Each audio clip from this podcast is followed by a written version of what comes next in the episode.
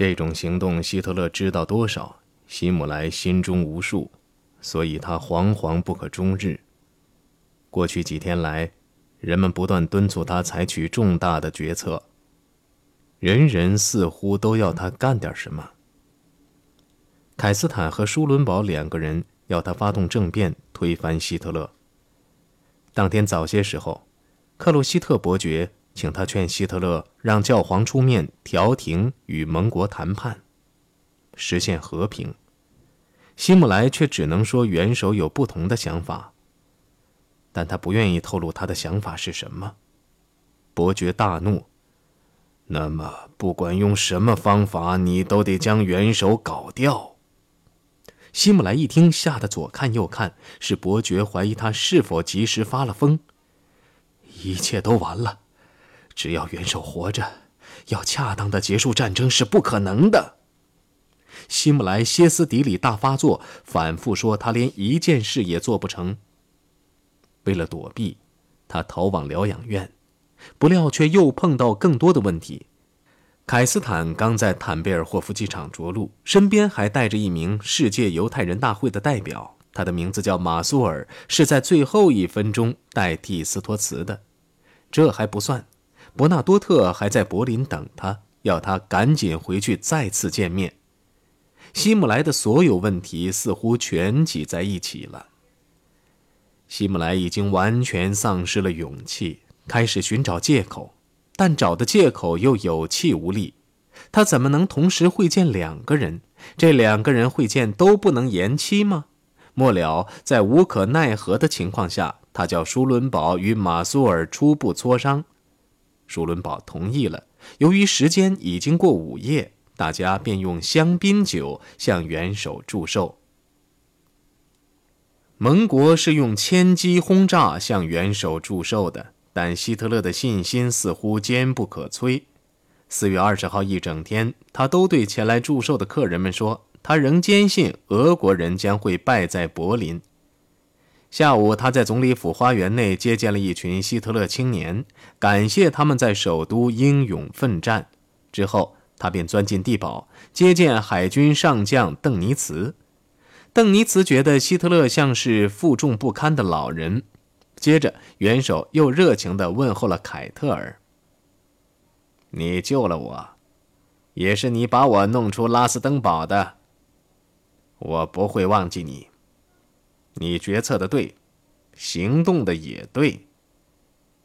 凯特尔冲口说道：“谈判应立即进行，不然柏林会成为战场。”希特勒插嘴说：“凯特尔，我需要什么，我心里清楚。我要打下去，不管是在柏林里边，还是在外边打。”与约德尔面对面磋商后，他便走了。文武官员们，包括包曼、里宾特洛甫和施佩尔在内，一一列队欢送他。他与众人一一握手，还说了一两句话。几乎人人都劝他趁现在道路仍然畅通，赶快去贝希特斯加登。但他坚决不去。他说：“从此以后，帝国将分成两个战区，北区由邓尼茨负责指挥。”南区指挥合乎逻辑的人选是西线指挥艾伯特·凯瑟琳，但他又想让戈林担任，或许是政治上的权宜之计。他说他会让上帝去做出抉择。他建议各战区的参谋人员分成两半，选往南区的需要在当天晚上南下贝希特斯加登。格林问：是他自己南下呢，还是派他的参谋长科勒前往？元首说。你自己去。先前如此亲密的两位老同志，便客气地在冷漠中分别了。格林立即动身前往卡林霍尔，在那里，他的管家已将衣服和艺术珍品装好了十四辆车。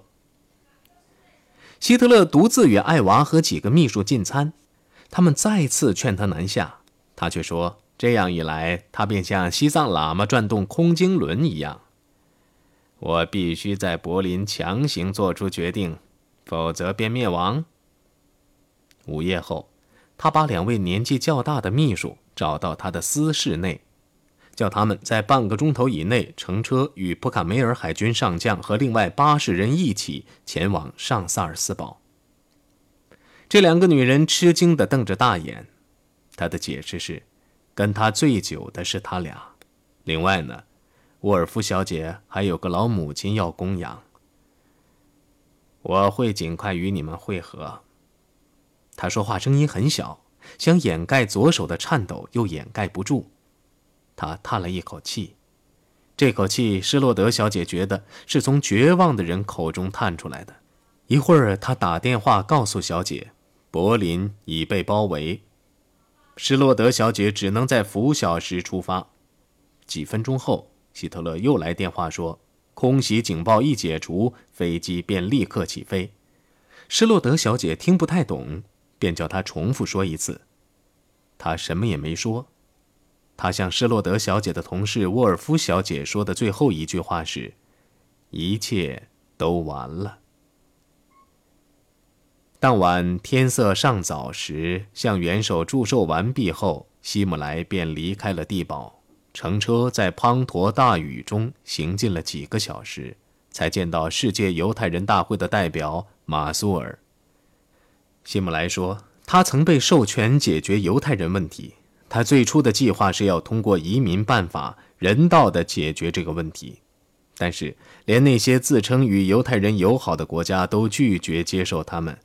希姆莱说：“通过战争，我们接触了东方的犹太无产阶级大众，这便带来了新的问题，那就是我们身后不能藏着这样一个敌人。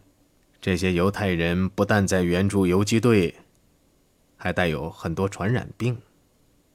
为了刹住流行病，我们不得不造了一些焚尸场，以便焚毁大批死于这种病的人的尸体。现在呢，他们倒打一耙，对我们这种做法说三道四。马苏尔说：“做过的许多事情是无法弥补的，但是……”我们如果要给我们的人民的未来架起一座桥梁，那么现在仍活在德国统治区的犹太人就必须继续活下去。希姆莱抗议说，他历来就主张将集中营移交给盟国，并且他已经这样做了。但是，请看看他得到了什么报应吧，那就是美国人伪造暴行照片，到处散发。当他让两千七百名犹太人前往瑞士时，外国报纸便宣称，他这样做是为自己开脱，以示与己无关。我不需要自我开脱，我历来都是如此做了。我觉得这样才能满足我的人民的需要。我会负完全责任，我肯定没有靠他发财。马苏尔出门后，希姆莱突然问他的前任格斯坦是否能飞到艾森豪威尔的总部去讨论立刻停止敌对行动的问题。请努力叫艾森豪威尔相信，人类的真正敌人是苏俄，只有我们德国人才打他。我会将胜利让给西方同盟国，他们只需要给我们时间去打败俄国就行了。如果给我以装备，我还能这样做的。等马苏尔回来后，希姆莱说：“为了表明他恪守信用，他会立即释放一千名犹太妇女。他规定应该为这些人抵达瑞典的事保密，还建议称他们为波兰人，不叫犹太人。”早晨，希姆莱告诉了马苏尔，赶紧乘车前往哈格特疗养院，伯纳多特伯爵在那里等候他。两人共进早餐。希姆莱虽然很疲劳，胃口却好像没有受到影响。虽然他不得不时时用着指甲去敲敲他的门牙。伯纳多特提出允许斯堪的纳维亚的被俘人员从丹麦转入瑞典，这个要求本来微不足道，却遭到希姆莱的拒绝。这确实无法解释。伯纳多特自动提出把那一千个妇女全部交给瑞典红十字会去处理，之后他便睡觉去了。当天下午，希姆莱将舒伦堡叫到他的卧室，说他感觉很不舒服。他们两个人坐上小汽车，沿着拥挤不堪的公路爬行。回到附近的司令部时，希姆莱说：“舒伦堡，我怕结束已经难逃啊！这该给你勇气，采取行动才是。希姆莱沉默不语。当舒伦堡批评将所有集中营都撤退的不现实的政策时，他像个挨骂的孩子，撅着嘴。舒伦堡，你可别干这事，因为没将布痕瓦尔德和贝尔根贝尔申全部撤完，希特勒已经咆哮了好几天了。希姆莱向马苏尔保证，目前一切撤退工作已经告终。地处朱可夫进军柏林途中的萨克森豪森，犯人正被赶出兵营，冒雨上路出发。东面十英里外，朱可夫的炮火正在轰鸣。红十字会要求集中营主管将萨克森豪森移交给他们，但是遭到了拒绝，理由是希姆莱有令，等俄国人逼近时，除了医院外，一切都需要撤离。于是，近四万名饥寒交迫、衣衫褴褛的犯人便排成两队，被赶出集中营。在滂沱大雨中，哨兵们驱赶着他们朝西北方向走去。凡是赶不上队伍的，一律被枪毙，抛尸沟中。某个民族，他们的女人遭人强奸，男人们连架也不打。对这样一个民族，你拿他有什么办法？当天晚些时候，戈培尔痛苦地向他的副官们承认，战争的败局已经无可挽回了，不是因为希特勒的原因，而是人民让他失败了。所有的计划和国家社会主义的思想，对这样一个人民来说实在是太高尚了。他们活该承受即将降临在他们身上的命运。他甚至连自己的副官也斥责一番，还有你们，你们为什么要和我一道工作？现在，你去割你们的小喉咙吧。不过，等我们下台时，让整个地球都发抖吧。一整天，戈培尔又是失望又是悔恨。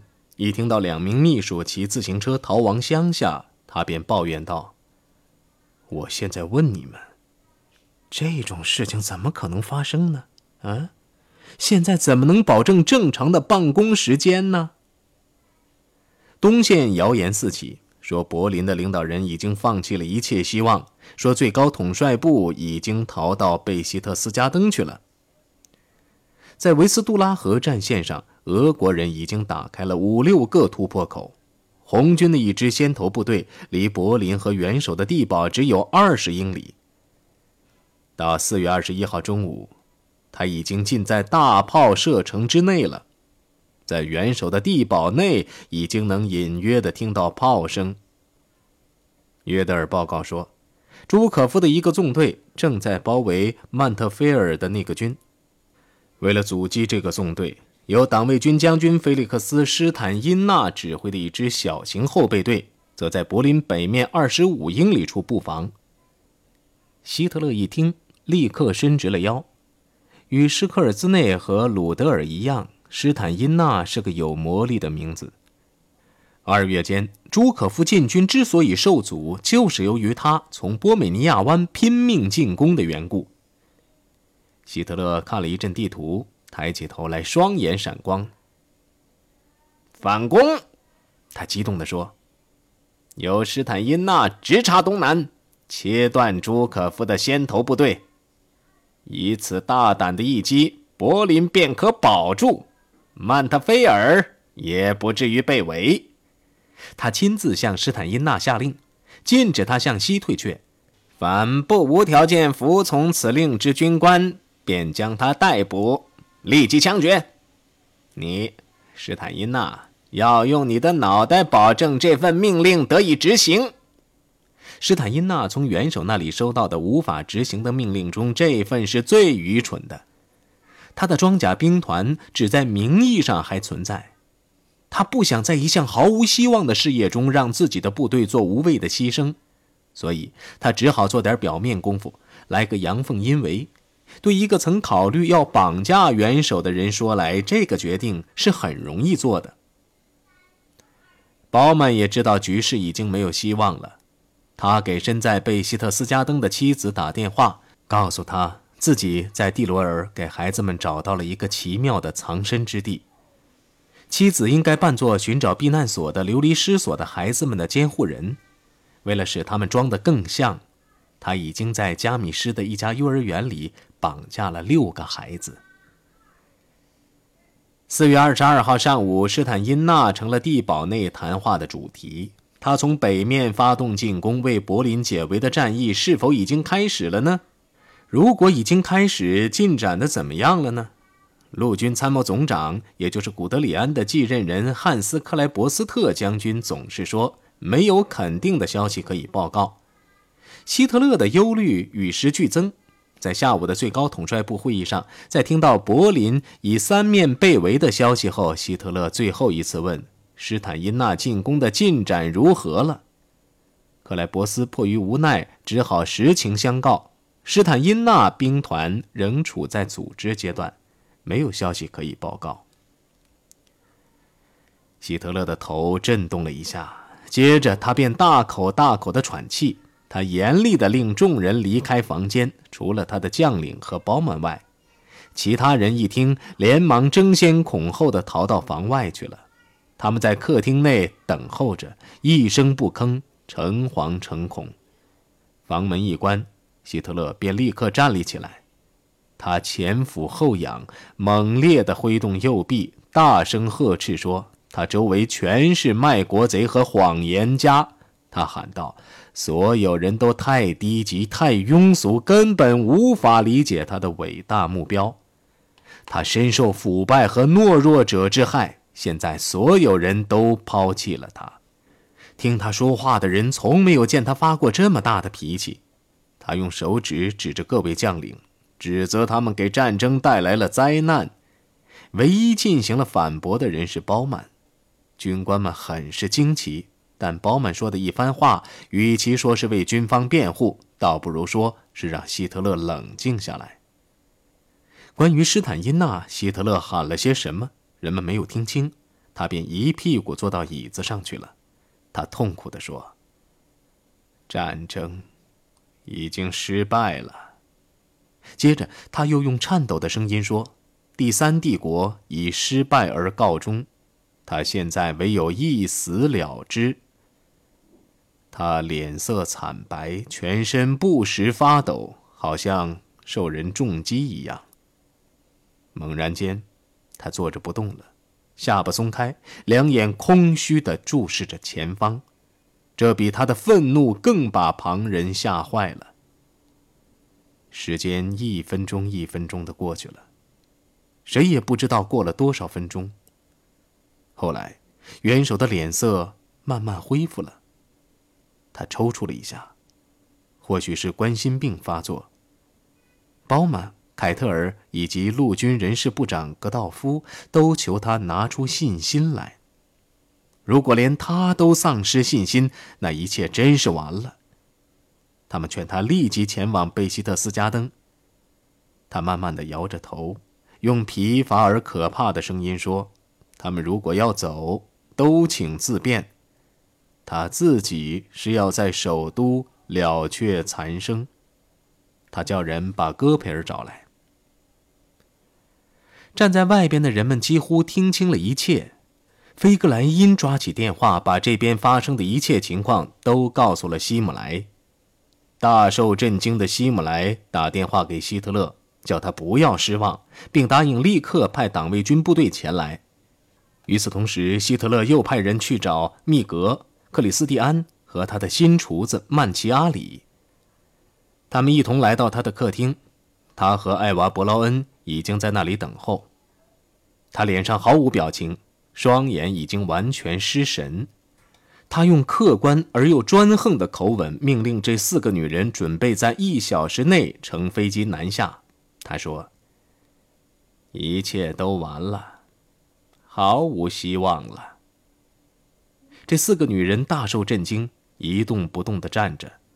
首先动身的是艾娃，她走到希特勒跟前，抓起他的双手。艾娃微微一笑，好像对孩子说话似的。你是知道的，我要和你在一起。我不许你叫我走。”这又给他的双眼带来了生气，做了一件贴身人员从未见过他做过的事，他吻了艾娃的嘴唇。特劳德尔禁不住也说：“我也留下。”格尔达和厨子也加入了这个行列。希特勒再次命令他们走，但他们全然不听。希特勒依次抓住他们的手，百感交集地说：“我的将领们。”要是像你们这样勇敢就好了。他好像精疲力尽似的，拖着沉重的步子走进林室。一群军官在那里等候。他说：“先生们，事情就此结束。我要留在柏林，时机一到，我便开枪自杀。”每个人走的时间，由你们自己定。